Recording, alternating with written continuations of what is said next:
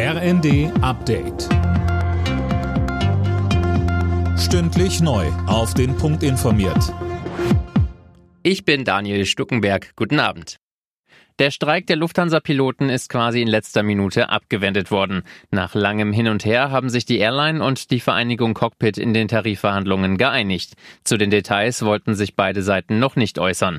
Weil es zuletzt kaum Bewegung in den Gesprächen gab, hatte Cockpit für morgen und übermorgen erneut zu Streiks aufgerufen.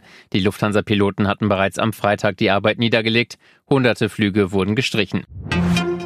Die Maskenpflicht in Flugzeugen soll nun doch gestrichen werden. Das hat Gesundheitsminister Lauterbach heute mit Blick auf das neue Infektionsschutzgesetz mitgeteilt. Anders sieht's in Bus und Bahn aus. Da muss weiterhin Maske getragen werden.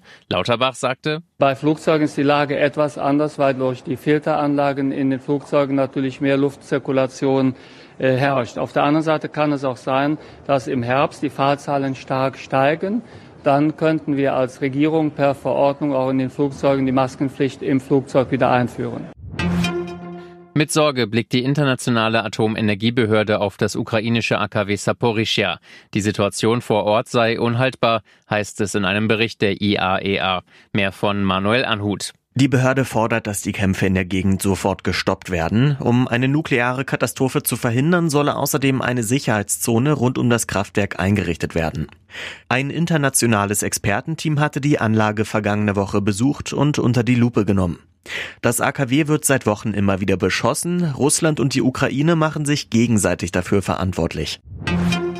Wer schon immer mal einem Hoch oder einem Tief seinen Namen geben wollte, kann das ab Mitternacht beantragen. Im kommenden Jahr bekommen die Hochs weibliche und die Tiefs männliche Namen. Die Einnahmen finanzieren die Ausbildung und Fortführung der Wetterstation an der Freien Uni Berlin. Alle Nachrichten auf rnd.de